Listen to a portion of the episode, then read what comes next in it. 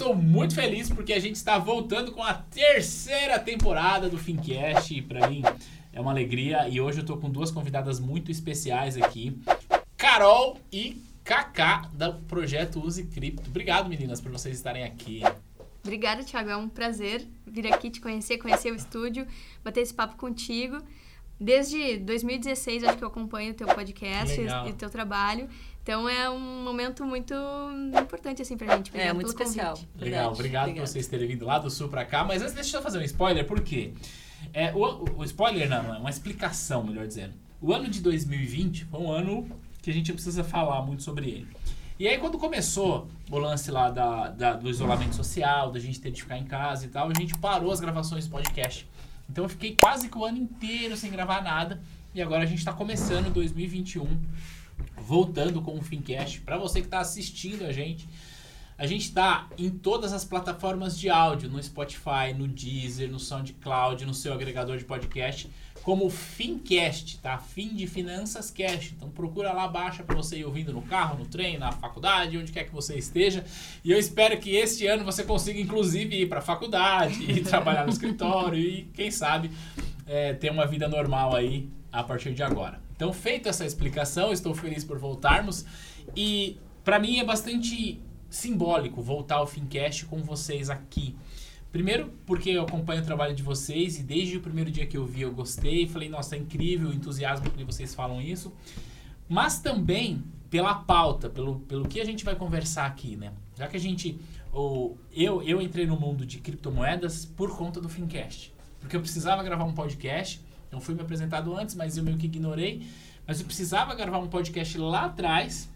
E aí eu fui aprender isso e fiz. E agora eu volto aqui para a terceira temporada do nosso podcast com vocês para a gente falar sobre cripto. Aliás, em um momento que a gente está começando o ano, a gente está vindo aí numa alta, que 2020 foi um ano incrível para as criptos, né? Aliás, é importante dizer, nós estamos gravando esse podcast ainda em 2020. então a gente não sabe exatamente como que a gente começa o ano, mas teve um crescimento muito expressivo. O mercado financeiro em 2020, em função de várias razões, a gente não precisa nem de- detalhar aqui, sofreu bastante, embora especificamente a nossa bolsa deu uma recuperada ali no final do ano. Mas o mercado de cripto sofreu lá em março, mas depois veio, recuperou e at- atingiu o recorde em real, atingiu o recorde em dólar. E estamos aí. E agora, é, queria bater um papo com vocês, para quem está assistindo e ouvindo a gente, para a gente entender. Vamos falar um pouco sobre esse universo cripto, como que vocês chegaram nesse mundo, né? Porque vocês vieram de áreas totalmente distintas. Antes da gente falar especificamente sobre cripto, vamos falar da Carol e da Kaká? Rapidão, pode ser? Beleza. Bora. É, mas peraí, é da Carol e da Kaká, eu sempre confundo. Tá certo. Carol e Kaká. Como é que vocês chegaram nesse mundo? Bom, e vamos contar a história resumida É. aqui, né? Existem três momentos da nossa história. A primeira delas, ah, em 2011, eu li sobre Bitcoin, tentei comprar e não consegui. Era muito, muito, muito difícil. Ah, imagino. Muito difícil, não tinha informação que tem hoje. Não, não Ah. tinha informação. Eu lembro que eu entrei num site assim, eu não conseguia entender nada do que tava ali. Eu Tudo em achei inglês também, né? É, Eu achei que aquilo ali ia, ia, sei lá, baixar um vírus pro meu computador, eu não consegui comprar. E aí ficou adormecido essa história, mas eu sempre gostei muito de tecnologia e inovação, sempre me interessei demais por ler sobre isso. A Carol, em 2017, comprou mil reais em Bitcoin naquela bull run que teve. Eu tava estudando investimentos e eu pensei, bom, mais uma classe de ativos, vou comprar pra experimentar e tentar aprender. Isso, Mas ficou nisso também. exatamente. Guardei pro longo prazo. E durante o momento que a gente tinha um negócio juntas, eu e a Carol, nós fomos sócias numa clínica. A Carol é dentista, eu sou publicitária, ah, ah, empreendemos juntas. E aí, nessa clínica, a gente foi buscar uma consultoria financeira para melhorar aí o nosso caixa, entender quais eram os gargalos, o, o que, que a gente poderia melhorar. A gente estava muito incomodadas com as taxas de maquininhas, né? Como é que a gente poderia reduzir aqueles custos. E aí, nós chegamos até eh, Bitcoin criptos como meio de pagamento. E aí nós fomos buscar sobre esse assunto, pesquisar na internet. A gente achou muito pouco conteúdo sobre usabilidade. Tinha muito sobre trade, né? Muito. Basicamente era isso que É. tinha, é, mas não tinha sobre usabilidade. E voltado para empreendedor também, né? Porque a gente era empreendedoras na área de saúde e a gente queria consumir esse conteúdo e não encontrava, né? É, a gente não sabia como implementar isso no nosso negócio. Como é que a gente vai botar, como é que a gente vai fazer para receber pagamento em cripto no nosso negócio? A gente não achava conteúdo sobre isso. Tipo, puxa vida, se a gente está interessadas nisso, outras pessoas devem estarem também, né? E a gente começou, inclusive, a encontrar empreendedores que já aceitavam. A gente, puxa, mas essas pessoas, elas estão dispersas nesse universo da internet, né? A gente precisa mostrar isso. Isso aqui é revolucionário, moeda global, entendeu? Vamos começar a estudar mais a fundo e vamos com, começar a, a produzir conteúdo sobre isso. E, e, assim a gente começou a planejar o Use Cripto em março de 2019. Mas veja bem, a gente já estudava sobre isso antes, né? uhum. né? A Carol já tinha tido essa experiência da compra também de Bitcoin. Mas a gente começou a planejar o projeto mesmo Use Cripto em março de 2019 e o primeiro vídeo foi pro ar em junho de 2019. Então a gente tem aí um ano e meio de projeto. Que legal. E aí o, o projeto, inclusive, chama Use Cripto, porque vocês nasceram com a ideia de trazer usabilidade, é isso? Perfeito, exatamente. exatamente. É um estímulo, né? Vamos usar criptomoedas porque a gente acredita que esse é o futuro do dinheiro. E a gente percebia muito que, por exemplo, via cartão, eh, na época, Uh, no débito, por exemplo, demorava um dia para chegar o saldo ah. na conta né, bancária. Uh, via crédito, ou antecipava para receber antes, ou ah. ia receber nas parcelas pingadinho. E a galera tem a cultura também de parcelar muito. Então, ah. quanto mais parcelava, às vezes chegava a 20% a mordida que... Ah, que, que é uma, uma antecipação Exatamente. Trazia, né? Então, a gente pensou, bom, quem sabe criptos a gente vai estimular a galera a pagar de forma mais rápida que no débito, mais barata, porque ah, algumas criptos são centavos, né? A taxa. E chega imediatamente. Então a gente se apaixonou e a gente ficou se perguntando, né? Por que a galera não sai de trás do computador? Porque tava todo mundo ali fazendo trade e mostra como é que os, os lugares estão aceitando, como é que tá a usabilidade. Quem são esses empreendedores, né? A gente começou nessa jornada tentando buscar sair um pouco do computador e ir para a vida real, ir para a rua, ir para os lugares que já estão aceitando. Claro, agora com a pandemia ficou um pouquinho complicado esse processo de ir até os locais, né? É porque muitos fecharam, mas uh, em 2019 a gente conseguiu passear bastante, conhecer vários lugares que aceitam, inclusive uh, São Francisco, a gente foi lá, viu como é que estava a usabilidade e foi, tá sendo uma experiência incrível, né, Cacá? Com certeza. Em frente ao escritório nosso, tinha, agora não tem mais, um salão de cabeleireiro que tinha lá, aceitamos Bitcoin. Ah, sério? É que ela não ela mudou, não sei pra onde ela foi, mas senão eu já podia falar pra vocês ir lá. Com certeza, já ia fazer as unhas lá no Pago Bitcoin. Vou pagar em cripto. Que legal. Então, vocês trouxeram essa vertente um pouco dessa usabilidade. Aí você falou esse lance de pagamento rápido, né? É, agora tem o Pix, né? Mas antes não tinha o Pix para fazer isso, né? E você acha, falando em Pix, que o Pix pode ajudar na popularização das criptos? Você, você enxerga dessa forma? Eu, eu, imagino que sim, mas eu não sei se eu tô certo com isso. Eu não tenho certeza disso. A gente vê também pelos dois lados. A gente acha que tem o um lado bom, que vai familiarizar as pessoas com QR Code ah. e digitalizar também, ah. porque ah tem muito caminho para percorrer. As pessoas até então, até antes da pandemia, não sabiam usar um QR Code. É. Né? Hoje a gente vê QR Code por tudo, em propaganda, é. nos elevadores, nos cardápios, nas, mesas, nas mesas, é tudo com QR Code. Uhum. Então isso não existia até um ano atrás. Uhum. Então o Pix vai uh, trazer um pouco da educação digital para meios de pagamento. Isso pode facilitar. Mas o Pix também, agora pelo lado controverso, que a gente é. acredita também, ele continua propagando real que é, é uma moeda inflacionária, uhum. né, que ao longo do tempo vai perdendo o poder de compra. Exato. Então, esse é o lado negativo do Pix, porque ele não uh, transporta uma moeda forte, uma moeda que não é inflacionária, como o Bitcoin, uhum. mas ele vai trazer essa familiarização uh, das pessoas com essa forma de pagamento. Então, vai depender das pessoas despertarem para as criptomoedas para conseguir transacionar uma moeda que seja mais forte, que não seja inflacionária. Mas vamos ver o que vai acontecer. Eu acho que o Pix ele vai facilitar essa transição, essa ponte das pessoas para as criptomoedas. Até porque o Banco Central ele é. já anunciou que quer lançar uma CBDC, né? É. Que é uma criptomoeda, entre aspas, do Banco Central. Por ser centralizada, acaba não tendo todos os conceitos de cripto, criptomoeda, né? Mas eu acho que vai apro aproximar as pessoas das da, criptos de alguma forma. Da usabilidade da tecnologia. Isso. Porque é, eu, o, o Pix ainda também está no começo, né? Mas eu imagino que ao longo desse ano de 2021, por exemplo, vai ser muito comum a gente entrar num estabelecimento e ter o QR Code para você pagar com o Pix, uhum. né? Porque, é, bom, é o real, todo mundo, por curso forçado, a gente é obrigado a aceitar e tudo mais. É, mas isso vai trazendo essa, essa familiaridade, cara. E essa tecnologia de QR Code, de chave, que quem é do mundo cripto já conhece isso há muito tempo, agora as pessoas começam a entender isso como uma possibilidade, né?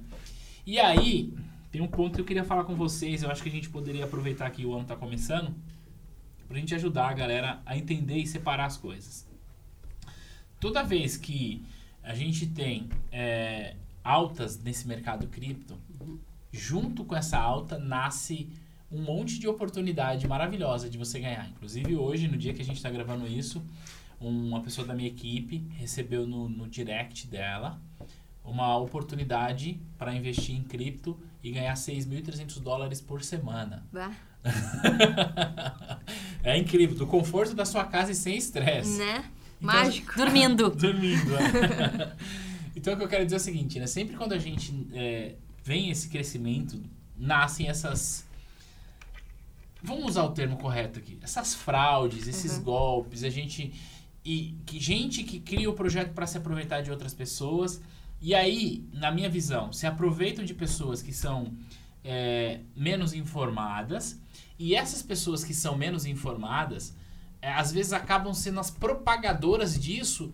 Só que elas, elas propagam não é com a intenção de enganar ninguém, porque elas estão acreditando naquilo também. Exato. Só que chega uma hora que isso vai ruir, como todos os outros esquemas, né? É, o que eu estou querendo dizer? Sobre pirâmide, sobre fraude, sobre transferência de custódia, sobre aluguel, agora uma uhum. nova moda de você alugar criptomoedas, não sei o que. Como que a gente faz para diferenciar esse lance do que é cripto, do que é coisa séria, do que é uma moeda que tem valor, que é escassa, que não pode ser censurada. Eu aprendi tudo isso com vocês. É, como é? Não pode ser censurada, é escassa, matematicamente comprovado. Neutra. Neutra. Global, sem global, fronteiras. Isso aí. Eu aprendi tudo isso com o vídeo de vocês. É, como é que a gente faz para separar isso, né? Separar o que, que é uma coisa séria, que vem crescendo, que o mundo está ficando de olho, que é, empresas estão fazendo reserva disso, com essas fraudes loucas aí que o pessoal fica prometendo pra ganhar dinheiro? Olha, a gente vai falar alguns sinais aqui que a gente hum. observa, mas é importante ressaltar que esses golpes eles vão se aprimorando ao longo do tempo, né? Ah, é. Então é importante todo mundo sempre estar com seus alertas todos ligados. Então o primeiro ponto é que criptomoedas elas são né, moedas digitais super voláteis, oscilam de preço. Então é mais arriscado que ações, por exemplo. Uhum. Então não existe nenhuma promessa garantida de rentabilidade ou que você vai deixar o dinheiro né, numa cripto qualquer, ou que seja em Bitcoin, e daqui um mês você vai ter 6% de rentabilidade garantida. Isso não existe. Qualquer empresa séria, pessoa séria que trabalhe nesse mercado não vai fazer promessas de retornos garantidos. Só que assim, uh, até dois, três anos atrás, a promessa era retornos garantidos. Agora é, como é que tu viu? Contrato de alocação de ativos digitais. Com retornos Com de X%. É. Então, foi, eles começam a adorar a pílula uhum. e mudar a narrativa. Então, procurar identificar o que é falado e se você puder traduzir para uh, retornos garantidos, já é um sinal de alerta, já tem que né, ficar uh, ciente que pode ser algo que não é sério. Uh, normalmente pessoas que dizem que você tem que convidar outras pessoas para participar do projeto. Ah, olha só, tenho aqui uma coisa incrível, você só precisa trazer mais amigos e aí vou te dar uma comissão sobre isso. Então tem esses sinais de alerta também, né? Existem vários tipos é. de golpes, né? Que a gente tem recebido muitos retornos, as pessoas têm caído nesses golpes por ingenuidade, porque são leigas.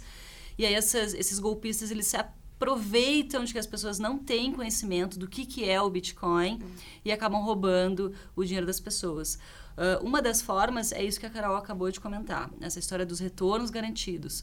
Outra forma é através de phishing. Phishing são é, sites idênticos aos reais. Você clica e aí abre o site idêntico, você coloca todos os seus dados, mas na verdade não é o site da corretora ou da empresa que é séria. É, é só uma, é um site de fachada uhum. para roubar os seus dados e aí os golpistas vão lá e pegam todos os seus saldos. Outro golpe muito comum que tem acontecido são as contas fakes. Né? Então, uhum. no Telegram, isso tem acontecido direto. Eles uh, espelham idêntico uma conta de uma pessoa que tem alguma autoridade já, né, no meio cripto. A gente vê nossos colegas aí uhum. que falam sobre criptos tem acontecido direto. Então os golpistas criam, espelham exatamente igual a conta do, no, no Telegram e começam a falar com os seguidores como se, se passando por aquela pessoa.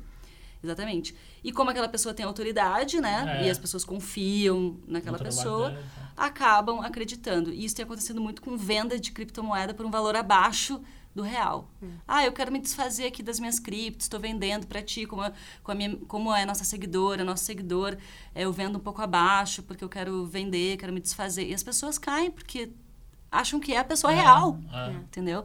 Então, isso tem acontecido direto. Caramba. Direto. E a gente está falando aqui às vezes não é de pouco dinheiro, não, é, é. falando de muito dinheiro. Isso acaba abalando psicologicamente as pessoas, acaba é, fazendo uma bagunça na, na vida das pessoas. É. Assim, Mas né? a grande questão também é que cripto muitas vezes é a bola da vez. No passado já teve golpe com avestruz, com boi gordo, é, com é. celular, com o que você quiser um imaginar. Telex free. Exatamente. Estavam dando golpe com Pix agora é. também. Com, é verdade. É. Então eles se aproveitam de algo que, as, que é desconhecido, que as pessoas não têm os alertas né, ligados para o que pode ser um golpe sim ou não.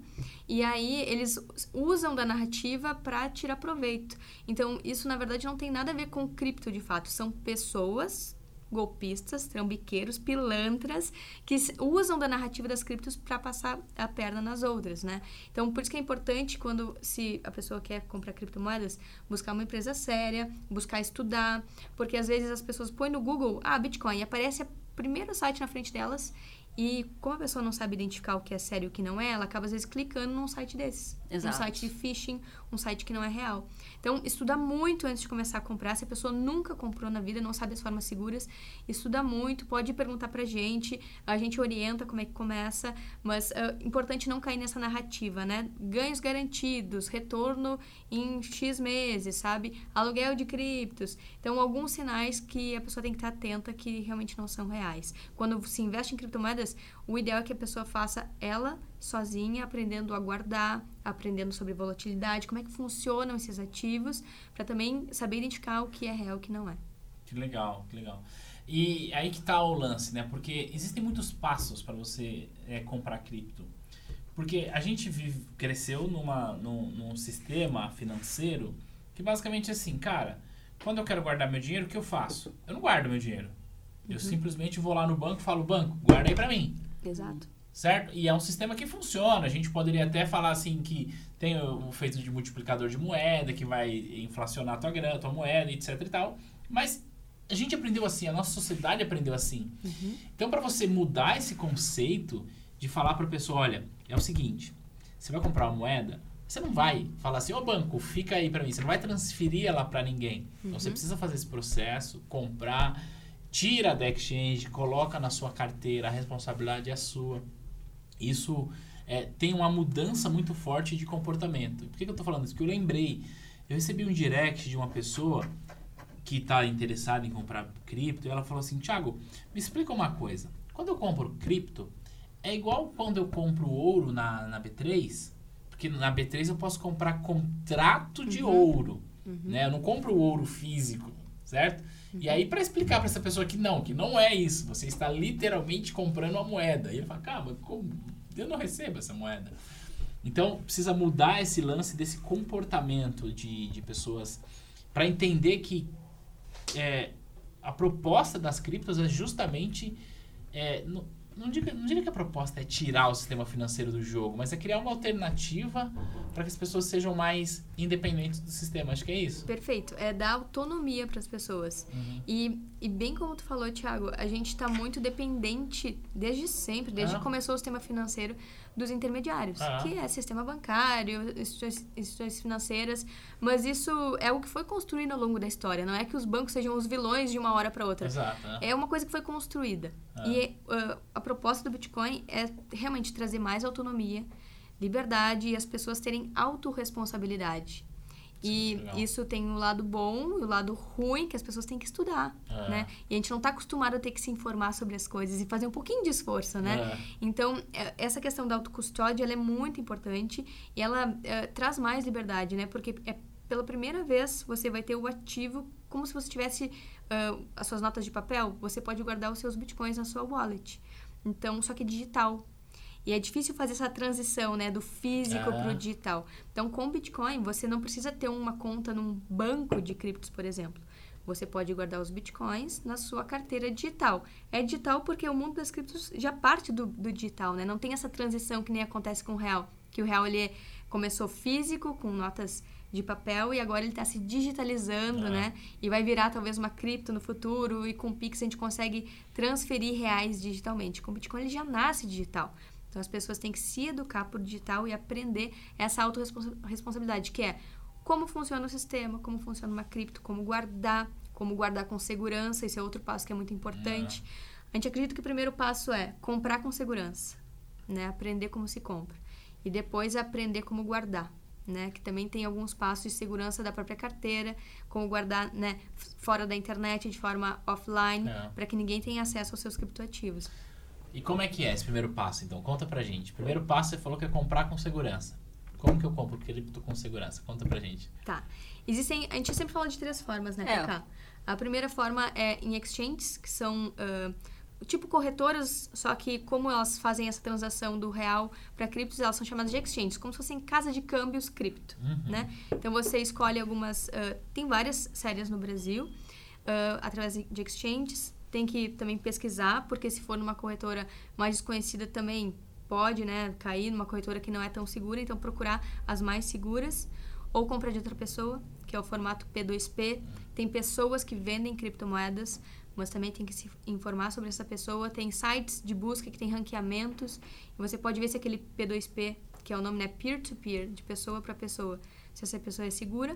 Ou a forma como a gente estimula, que é aceite criptomoedas como forma de pagamento no seu negócio. Então a pessoa vai trocar um serviço ou um produto por uma criptomoeda.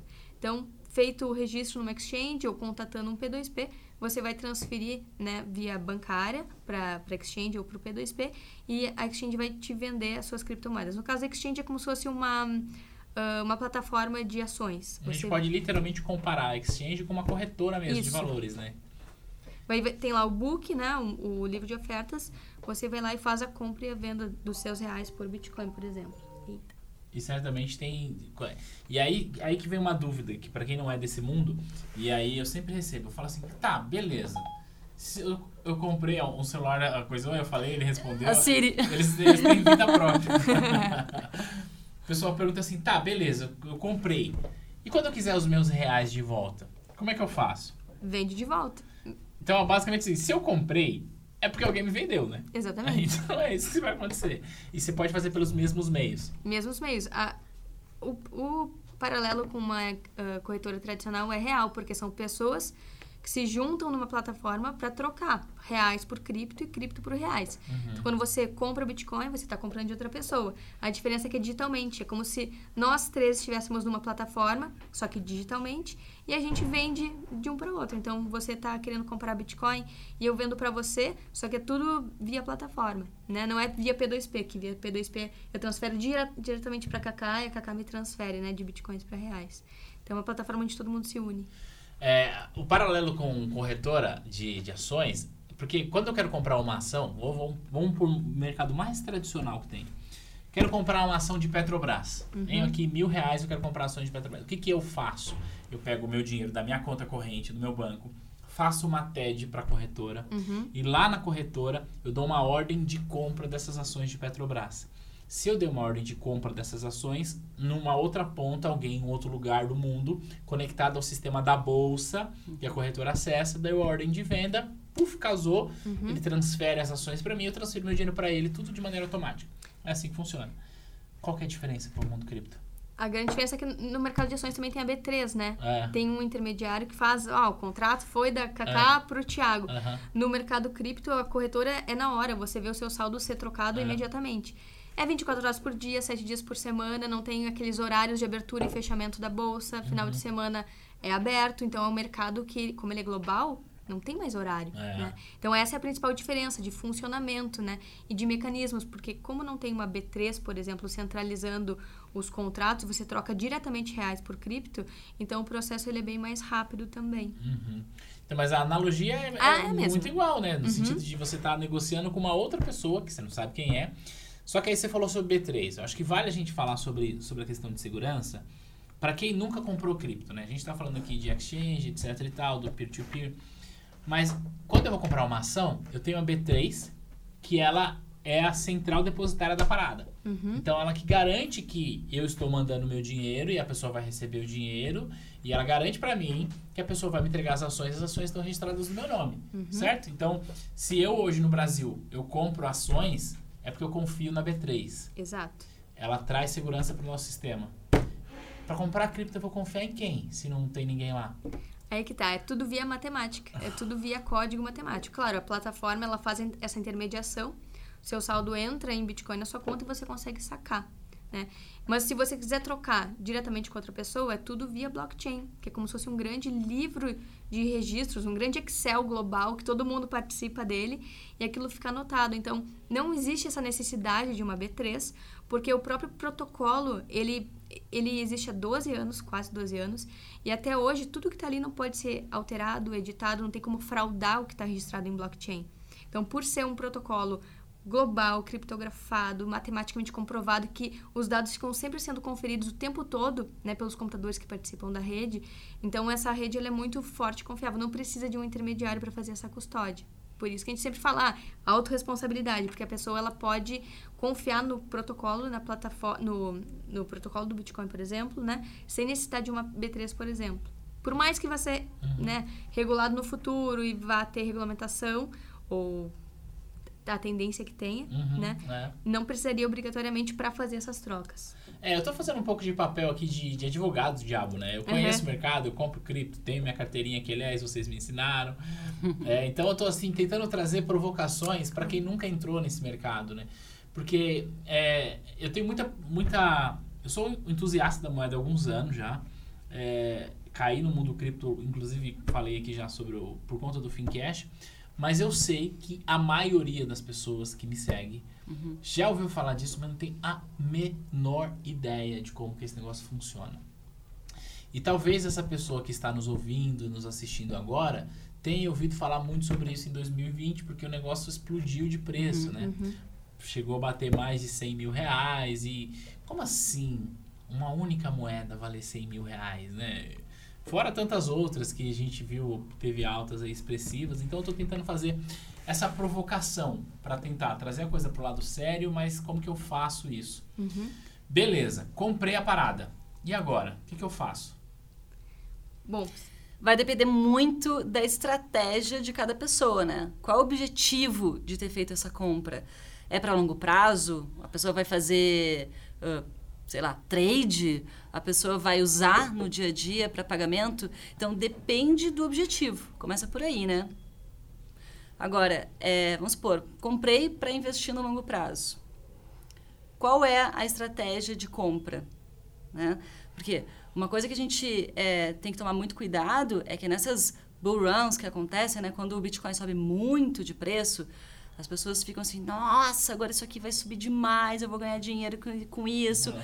vou vender minha casa, vou vender meu carro, vou vender tudo que eu tenho, vou colocar tudo em Bitcoin. Isso não é o correto, né? Isso não é o correto. A gente tem que ir com calma. A gente recomenda que as pessoas primeiro estudem, né? Como a Carol já comentou.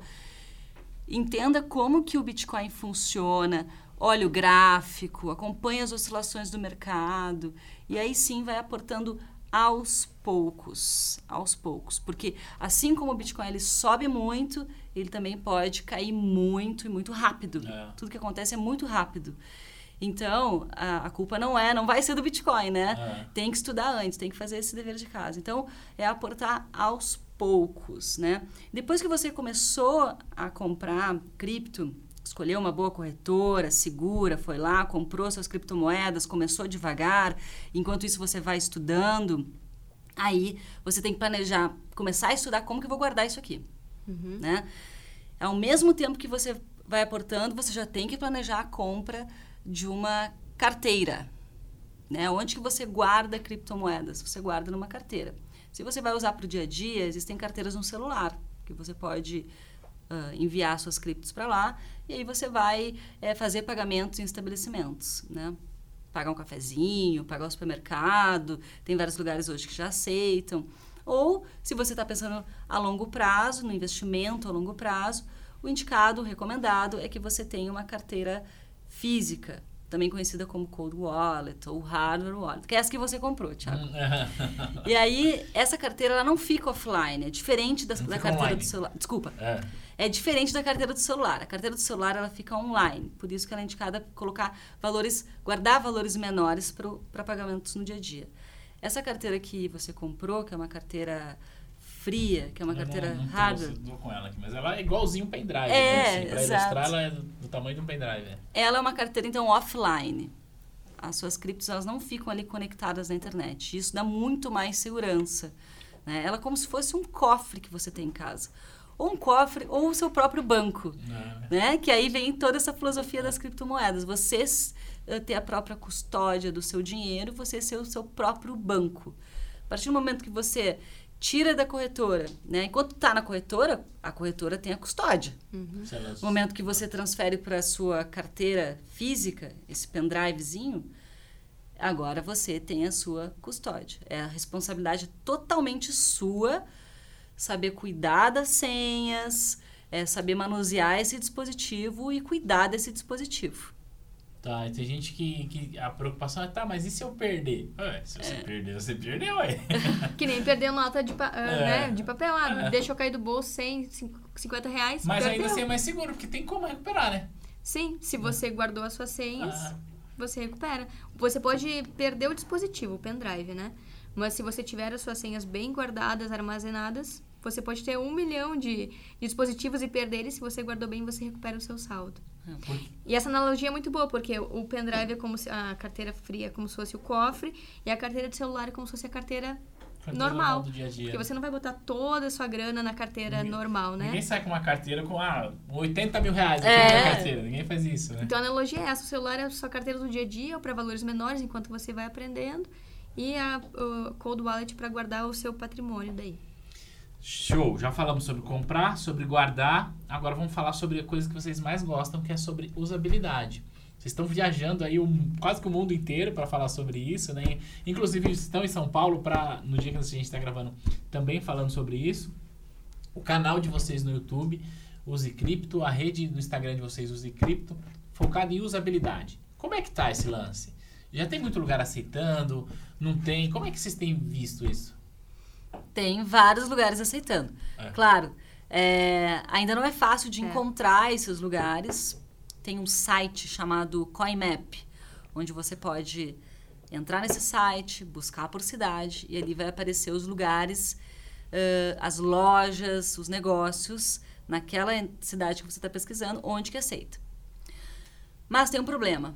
Hum. Como esse site não tem uma empresa por trás, não tem uma pessoa ali verificando se os lugares ainda aceitam.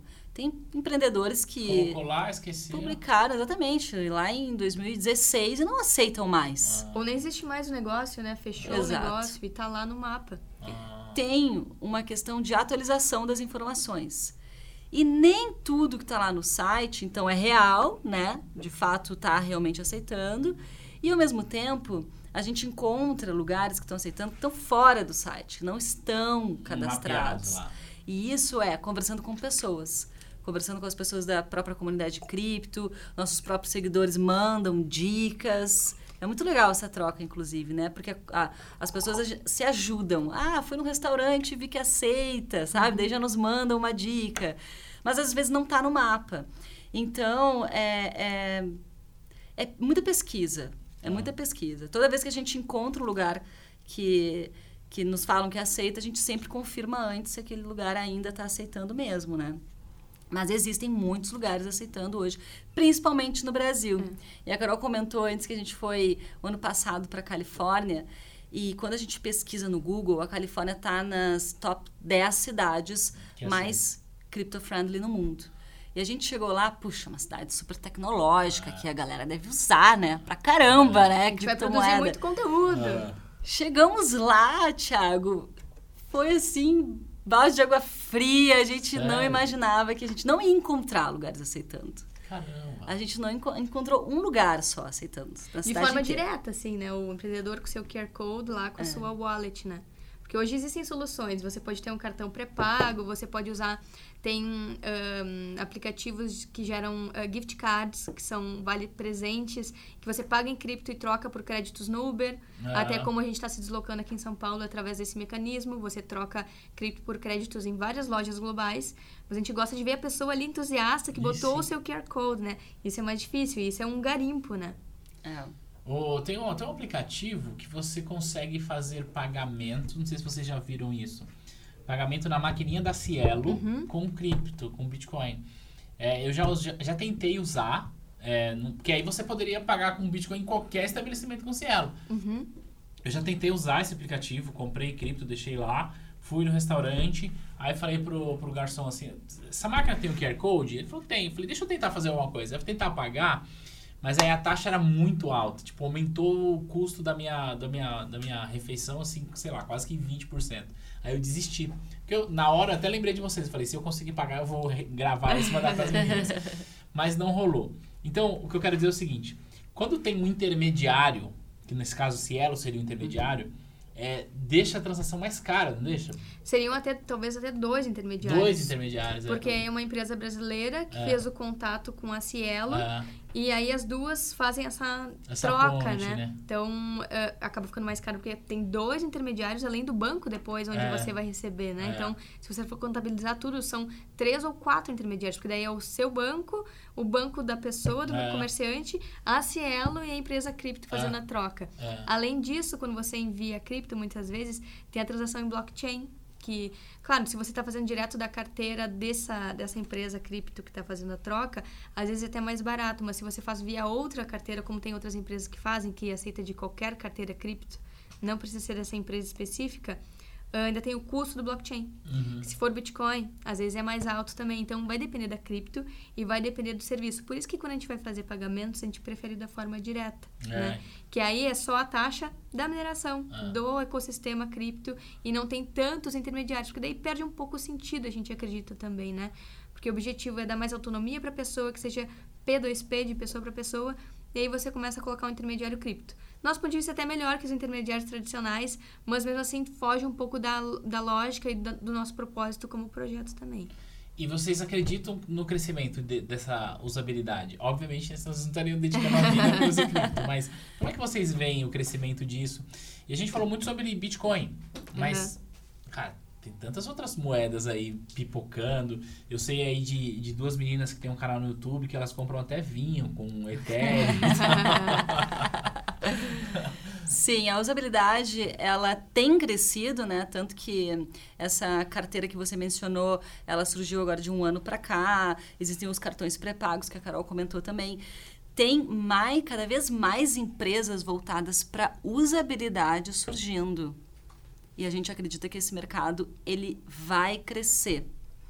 E não é só o Bitcoin, né? O Bitcoin, ele, hoje as pessoas falam muito do Bitcoin como uma reserva de valor, né? Mas ele pode ser usado como meio de, de pagamento também, né? Pode ser usado como moeda. Mas existem outras moedas que podem ser usadas para pagamento. Sei lá, Litecoin, Dash, Bitcoin Cash. Que essas moedas, elas foram criadas para serem mais rápidas e terem taxas bem mais baratas. Hum. Então, existem outras alternativas. Não necessariamente precisa pagar com o Bitcoin. Mas sim, a gente acha que esse mercado ele vai crescer é, cada vez mais, né? E tomara que isso aconteça, né? Tomara. Sim, é. Esse, é isso que a gente gostaria muito que acontecesse. A gente torce para isso, a gente estimula as pessoas que usem criptomoedas como pagamento, né? O que a gente acha também é que é um tripé, né? São três fatores que precisam existir. Um, a tecnologia e as criptos que já existem, né? Uh, os empreendedores aceitando e as pessoas usando, né? Então, a gente vê que é, é a primeira vez que a gente tem a possibilidade de ter múltiplas moedas no mundo. Até então era tudo centralizado. É. E esse é o primeiro momento em que existe Bitcoin, existe Litecoin. Você pode usar Bitcoin para pagamentos, vai ser um pouco mais lento, talvez mais caro, a forma original. Mas também tem a rede Lightning, que é uma camada do Bitcoin que está sendo criada para justamente acelerar e tornar mais barato os pagamentos com uhum. Bitcoin. É um pouco mais raro dessa forma, a gente não encontra pagamentos uh, diretamente em Lightning, mas é um mar de possibilidades. Então a tecnologia já existe, só falta realmente as pessoas começarem a usar. E esse é o nosso propósito também, fazer com que esse mercado cresça, porque é um mercado tão rico e que traz tantas possibilidades, até para empreendedores. Imagina você receber diretamente numa moeda que não sofre inflação, como o Bitcoin. Cara, isso né? é muito bom. Isso é revolucionário. Então, por isso que a gente acha que isso tende a crescer. A gente tem visto vários uh, investidores globais né? Uhum. A MicroStrategy, que é uma empresa listada na Nasdaq, está comprando muito Bitcoin para deixar nos seus caixas como reserva de valor. PayPal começou a entrar no mercado. É. Então, é uma empresa de pagamentos gigantesca. Então, para nós, isso tudo é uma sinalização do potencial de crescimento e o quanto tende a crescer nos próximos anos. E a gente começa a ver os sinais agora em 2020, né? Justo num ano em que tudo se digitalizou, inclusive os meios de pagamento. Então, por isso que a gente fica eufóricas e vê toda essa transformação e, e a valorização é só uma consequência dessa virada de chave do mercado, né? Ah, você falou uma coisa importante, né? Tem muita gente que compra cripto, eu principalmente compro pensando muito em longo prazo e, obviamente, na valorização, já que o real se desvaloriza todos os dias, vide a inflação que a gente teve em 2020 e provavelmente teremos em 2021. Então eu compro sim pensando, primeiro com ponto, em me proteger da inflação, acho que é um caminho também para isso, né? Eu gravei um vídeo para o nosso canal para falar o seguinte, que você não deveria usar o IPCA, se você pensa em se proteger da inflação, não deveria usar o IPCA como parâmetro. Eu expliquei ali as nuances do IPCA e tal. Então eu penso na cripto como uma moeda para me proteger da inflação no longo prazo e obviamente com essa valorização. Se a gente pensar que a cripto ela também é, é cotada em dólar uhum. e que o real tende a se desvalorizar mais do que o dólar se desvaloriza, é, então você tem aí meio que uma dupla proteção, por assim dizer. Uhum. Mas, é, como, eu até perdi o fio da meada do que eu ia perguntar aqui, mas tudo bem. O que eu estava querendo dizer é o seguinte: eu compro pensando nisso. Uhum. E, obviamente, isso também é um atrativo, uhum. né? De você comprar pensando nisso. Mas, primeiro, é, eu acho, principalmente para quem está entrando, não deveria ter 100% do portfólio em cripto. Eu sei que vocês têm, mas tudo bem. mas, segundo ponto, é nesse lance de facilitar essas transações. Aonde eu estou querendo chegar? Cara, se eu for viajar para o exterior, hoje, o que eu preciso fazer? Preciso vir aqui, comprar dólar, e vou pagar IOF uhum. para isso, levo o dinheiro na mão, posso acontecer alguma coisa. Ou eu uso meu cartão de crédito tradicional, uhum. viajo para fora, faço as minhas compras, chega aqui, eu pago a fatura com variando lá e os quase 7% de IOF.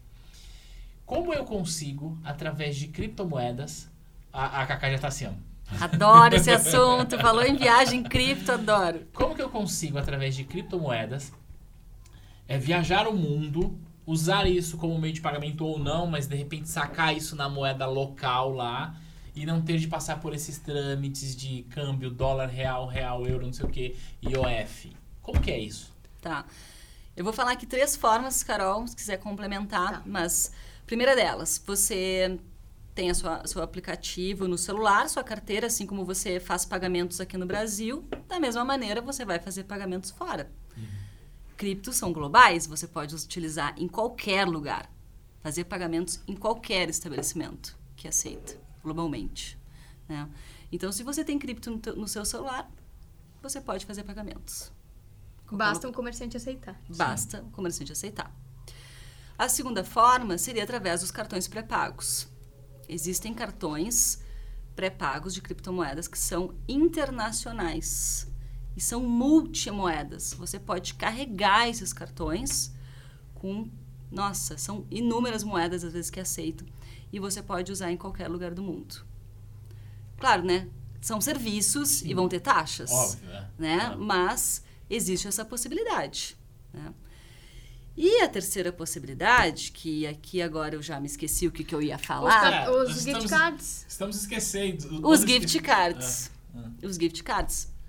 Isso a gente usa bastante, foi o que a gente usou na Califórnia. Então, você compra um gift card de uma outra maneira. Você compra um gift card, coloca saldo é, nesse aplicativo, tem as várias lojas ali que aceitam e você pode trocar aí por produtos ou serviços. Outra forma também, que é o que a gente fez ontem, Era que é vender num ATM. Era, Era, isso que eu ia falar. Isso. Era essa outra forma que eu tinha esquecido. Querendo, eu fiz essa pergunta pra gente chegar nesse ponto. Exatamente. Como é que funciona esse lance do ATM? O ATM basicamente é um caixa eletrônico, igual a gente conhece o caixa eletrônico do Itaú, do Bradesco lá e desses bancos. Uhum. Existe um BTM. Isso. Ou um CTM, enfim, um, mas é um ATM, basicamente isso.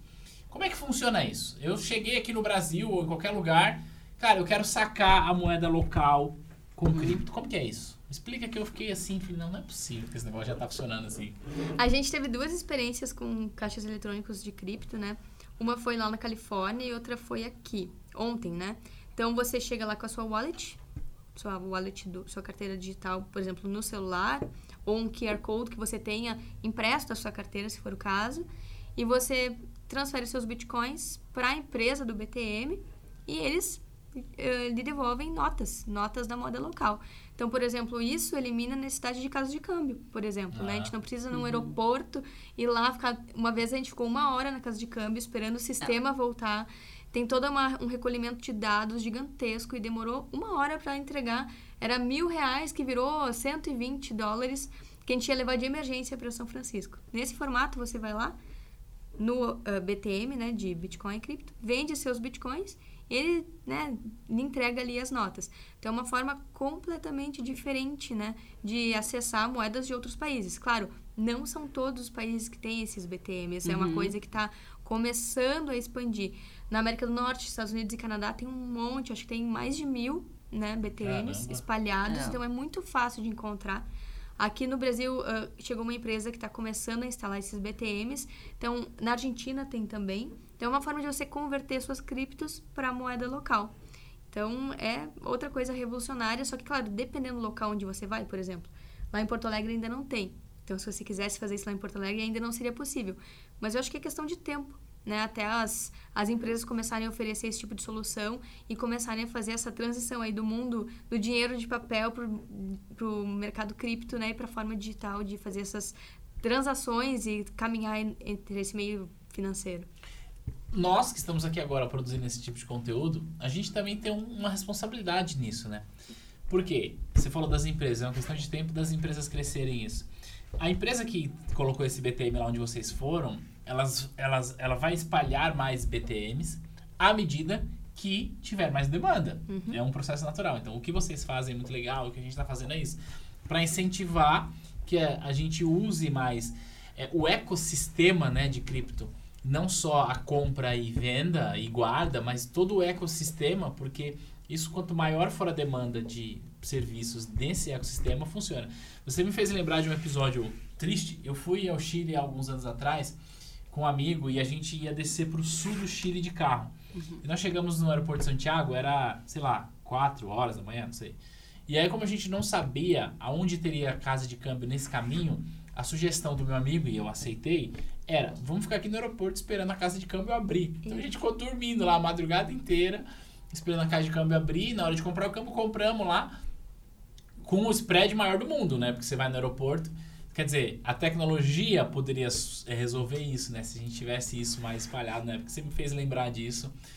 Não é nada relevante para esse contexto, mas é uma situação que a gente poderia não depender disso, né? Exato, você dependeu do ser humano, né? É. Ir lá e abrir a lojinha é. e você uh, consumir o produto que seria transform, uh, transformar seus reais na moeda no chilena. chilena. chilena. É. Então, nesse caso, tem um BTM que está ali disponível 24 horas por dia, uhum. 7 dias por semana, Bitcoin, que é né, global, sem tempo, sem horário comercial, como ah, é um banco, por ah. exemplo. Então você pode fazer isso a qualquer momento. Então, claro, vai ter spread, vai ter custo, porque é um serviço. Sim, né? É. Mas agiliza muito e, e, a gente consegue transitar melhor nesses dois mundos. Nas próprias uh, casas de câmbio, é. tem taxas bem, bem altas, altas, inclusive, é. né, para fazer a troca. Exato. Tudo é serviço, é. né? Tudo é serviço e, e, é natural que pague, paguemos por isso, né? Uhum. Mas se eu for comprar dólar hoje aqui no Brasil, vou na casa de câmbio com reais, falar assim, me dá dólar. Aí se eu, se eu olhar a Petax lá, que é a taxa oficial, tá, sei lá, 5,10. Cara, eu vou pagar 5,50 no uhum, mínimo uhum. e mais o IOF. Né? Então, ué, quer dizer, qual é a diferença? Não é melhor eu pagar talvez menos inclusive ter essa praticidade, né? E dependendo da organização, é uma coisa que a gente ouve muito que o pessoal faz é, ah, comprou Bitcoin faz dois, três anos, aí consegue trocar muitas vezes por algum produto, serviço, realizar lucro, né, dessa valorização que ele teve ao longo do tempo. É então tá aí outra vantagem, claro, de guardar ao longo do tempo e se organizar aí nas finanças, que também é possível através da, da usabilidade trocar direto por um produto ou numa viagem também. Cara, que legal. Nossa, eu tô entusiasmado com isso. Acho que eu vou terminar essa gravação e vou lá na SBT. Só para falar, olha, eu também estou ah, fomentando o ecossistema. Né? É, exatamente, esse ponto é muito importante, Thiago. A gente, nós que somos entusiastas, a gente usar a cripto uh, e justamente para fomentar ah. o, esse, esse sistema, né? esse ecossistema, uh, esse, esse cripto-universo. A gente acha que quanto mais a gente usar optar por utilizar empresas cripto e optar por é, usar, fazer pagamentos em, em lojas e locais. Em, né? são, são empreendedores que estão ali por trás dessas é. lojas, que estão aceitando, que também são entusiastas, assim é. como nós, né? Então, quanto mais a gente fizer esse movimento, maior a, o cripto-universo, né? esse espaço cripto, ele vai ficar. Então, isso beneficia a todos a todos. Então, por isso esse estímulo, né, do uso. E acontece direto da gente chegar num lugar, fazer um pagamento em cripto, outras pessoas ficarem olhando, curiosas, rola uma curiosidade. Ah. Então a gente acaba estimulando outras pessoas a, a se informarem, a saberem que isso existe, né? Então, é... E gera discussão da forma saudável, né? É. Porque as pessoas às vezes conhecem as criptos por uma forma que não é saudável. E essa forma é extremamente saudável. Você está participando do comércio, né? Do meio de trocas. Então, Isso. estimula todo mundo, né? A gente vai plantando uma sementinha. É. Quando a gente vai usando, a gente vai plantando sementinhas ao, ao redor do mundo, sabe? Isso é muito legal. Pra gente finalizar esse papo, olha só, a gente falou sobre compra, sobre guarda e sobre usabilidade, certo? Vamos finalizar esse papo com valorização da moeda? Vamos. Aonde eu tô querendo chegar? Óbvio, a gente não sabe o que vai acontecer. É, a gente está gravando é, esse podcast no final de 2020, embora ele está indo ao ar no começo do ano. E no final de 2020 ele chegou a bater 105 mil reais e na outra semana 95 mil reais cada um. Falando especificamente de cripto, mas tem outras moedas. Mas só que a gente vê é, algumas pessoas falando que o, a, o Bitcoin pode valer 100 mil dólares, 1 milhão de uhum. dólares, e não sei o que. Tem muita especulação em volta desse assunto. Uhum. Óbvio, eu não quero que vocês façam mais especulações e projetem um crescimento X, porque isso é impossível. Uhum. Mas como que vocês olham para isso? Nossa, a gente... Uh, a gente tenta não adivinhar, mas o que a gente sabe é que o Bitcoin ele é programável, né? Ele é uma, ele é uma moeda programável, ele é matemático. Ele começou valendo zero. E de 2008 para cá, desde que ele existe, 2009 foi feito o primeiro bloco. Então ele valorizou de zero a 100 mil reais. Claro, em 2017, quando ele bateu lá a máxima em dólares, que foi uh, 19.666 dólares, ele acabou de bater essa máxima também. Uh, em reais, ele estava valendo 64 mil reais, 69 mil reais. Então, uh, ele bateu essa mesma marca agora, só que em dólares, né? Só que em reais ele está a 100 mil. Então isso mostra o quanto a nossa moeda se desvalorizou frente ao Bitcoin. E a gente observa muito o processo de criação do Bitcoin. Ele é uh, finito, vai ter no máximo 21 milhões de unidades de Bitcoin. E além disso, esse processo ele é escalonado. Então, ao longo do tempo, uh, vai entrando cada vez menos Bitcoins no mercado. Esse processo de reduzir o, a, a, criação de novos bitcoins se chama halving. Ele acontece a cada quatro anos. Então, isso faz com que o Bitcoin seja cada vez mais escasso no mercado. E quanto mais escasso, e com esses fundamentos de ser descentralizado, ser resistente à censura, não, ser resistente à inflação, ser neutro, isso faz com que cada vez o mercado uh, olhe ele com, com bons olhos, e se ele é escasso, e se não tem como corromper o protocolo, não tem como corromper os mineradores, não tem como corromper a rede, porque ela já é super descentralizada, gigante e segura, ele vai se valorizando cada vez mais. Então, por ser totalmente o oposto das moedas fiat, o oposto que os bancos centrais fazem, vários investidores globais já estão olhando para o Bitcoin, comprando e colocando nos seus caixas. Então, todo esse processo aí faz com que a gente veja, claro, não tem como uh, adivinhar o futuro, mas que ele tende a se valorizar cada vez mais. Tem duas teorias que falam, uma delas é o uh, One Trillion Bitcoins, que ele tenta projetar de acordo com a escassez do Bitcoin. Ele compara a escassez do ouro e da prata com o Bitcoin, que é, foi basicamente a mesma coisa para esses dois ativos. Então, o Bitcoin ele foi super minerado, o, o ouro ele foi super minerado lá na corrida do ouro uhum. na Califórnia. Então, se extraiu o máximo de ouro que tinha do solo e hoje em dia se consegue se extrair bem menos ao longo do tempo. Então, o ouro também é escalonado. Ele teve um boom, todo mundo descobriu várias jazidas e aos poucos vai sendo cada vez mais raro encontrar esses novos focos de ouro. Então, para o Bitcoin é a mesma coisa. Teve um boom lá no seu início, se conseguia criar muito mais bitcoins do que agora, e agora vai ficando cada vez mais difícil, porque o processo de criação do Bitcoin é através de cálculos matemáticos, que vão ficando difíceis ao longo do tempo.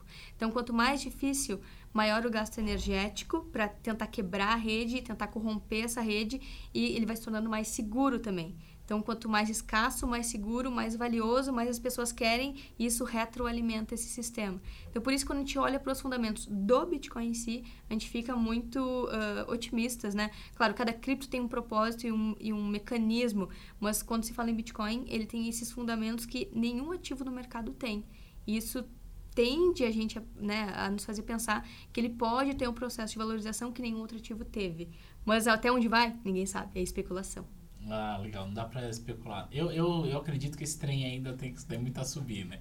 Mas é aquilo, é, tem que estar muito claro que isso não é uma linha reta, né? É, exatamente. Ele, ele como você, você falou uma coisa que é muito importante, assim, meio que pra gente fechar isso com chave de ouro, né? Olha que interessante, em 2017 foi isso? Uhum. Ele bateu a máxima em dólares. Isso, 19.666 dólares. E é um número emblemático esse número aí, né? 19,666. Mas, ó, ele bateu 19 mil dólares em, do... Em, obviamente em dólares. Uhum. Bateu 19 mil dólares. Valia quanto em reais? 69 mil reais. E agora, de novo, ele bateu 19 mil dólares. 19,808. Ele ultrapassou um pouquinho ultrapassou ali aquela um máxima. Pouquinho. Uhum. É, encontrou ali uma, uma resistência na parada e caiu. Uhum. Mas, enfim, 19 mil dólares e 19.800 vale quanto em reais agora? 100 mil reais. Então, esta é a, a, a, prova cabal do quanto que a nossa moeda se desvalorizou, não só frente ao Bitcoin, né? É. Sobre o dólar e sobre o mundo. E o quanto a gente, por não contar com mecanismos de proteção contra a inflação, uhum. que aí não precisa ser só cripto, né? Aliás, uhum. eu nem estou dizendo para ninguém fazer reserva de emergência em cripto, por favor, que registre isso. é, o quanto você fica mais pobre a cada ano se você tiver o seu dinheiro só em real, né? Uhum. E aí a gente poderia gravar um outro podcast aqui para falar sobre outras moedas etc e tal. Mas é, fica o alerta para que você não, para você que está ouvindo e vendo a gente, entenda que a diversificação é importante. E a diversificação ela passa pelo processo de proteção do seu patrimônio da inflação e que você eventualmente pode considerar criptomoeda como um instrumento de, de, de diversificação, que foi o uhum. que como você começou né, lá atrás. É. E quem sabe daqui a pouco você não está aí fazendo o ISO, Use Cripto 2. é, é que essa diferença é muito uh, peculiar, porque os investimentos tradicionais, eles acompanham a inflação, tem mecanismos é. de acompanhar e compensar ela. Ah. O Bitcoin não tem esse compensamento, ele compensa no preço, ah. né? Porque não tem esses, ai, uh, por exemplo, ah, tesouro, uh, a taxa mais IPCA, ah. né? Não tem. Então vai tudo direto para a valorização. Tudo Meninas, conta pra gente, tá, pra quem tá ouvindo, como que acha vocês Segue seu Instagram, canal do YouTube. A gente tem nosso Instagram, arroba usecripto. E estamos também com o nosso canal no YouTube. Lá tem um monte de vídeos de fundamentos do Bitcoin. A gente explica alguns outros projetos, né? As altcoins, as principais altcoins. Tem também vários tutoriais para quem está chegando agora, quer Boa. saber como comprar, como manusear carteiras, né? Tanto de celular quanto as cold wallets. É, e todas as nossas experiências estão lá de usabilidade também. A gente tem um projeto chamado Live on Crypto, onde a gente viaja e paga tudo com cripto, que é uma websérie. Então, se a pessoa entrar lá no YouTube, vai achar um monte de conteúdo cripto para aprender e para ver como que é esse, esse mundo é, das, da nova economia digital. Beleza. Então, para quem ouviu a gente e quer é, entrar nesse mercado, pode seguir o canal de vocês que dá para aprender tudo lá, desde quando comprar, guardar, etc e tal. Uhum, é isso? tudo lá. Total. Muito obrigado. Toca aqui rapidinho. Valeu. Valeu, Thiago. E para você que está assistindo e ouvindo a gente, não esquece de seguir as meninas do Uzi Cripto. Vai lá no Instagram delas agora e fala assim: olha, eu vim pelo Fincast. Me ensina a investir em cripto, que elas vão investir. Certo? Vamos ajudar. Ajudamos, Vamos, com certeza. pode tirar dúvidas, o que tiver de pergunta pode mandar pra gente. Tiago, muito obrigado por esse bate-papo e por né, trazer um pouco o assunto cripto para a galera, porque quanto mais o pessoal discutir e aprender sobre isso, né, melhor. Daqui a uns anos, esse episódio está gravado, está registrado, né? Daqui a uns anos, quando for lá em 2025, a gente vai lembrar disso e falar, nossa, olha, todo mundo está aceitando cripto, que legal. A, a gente, vai fazer outro, outro episódio. Isso, a gente participou disso. Isso aí. Muito obrigado, viu? Legal. Obrigada, Thiago. agradecemos. A gente se vê e se fala no próximo episódio. Um grande abraço e tchau!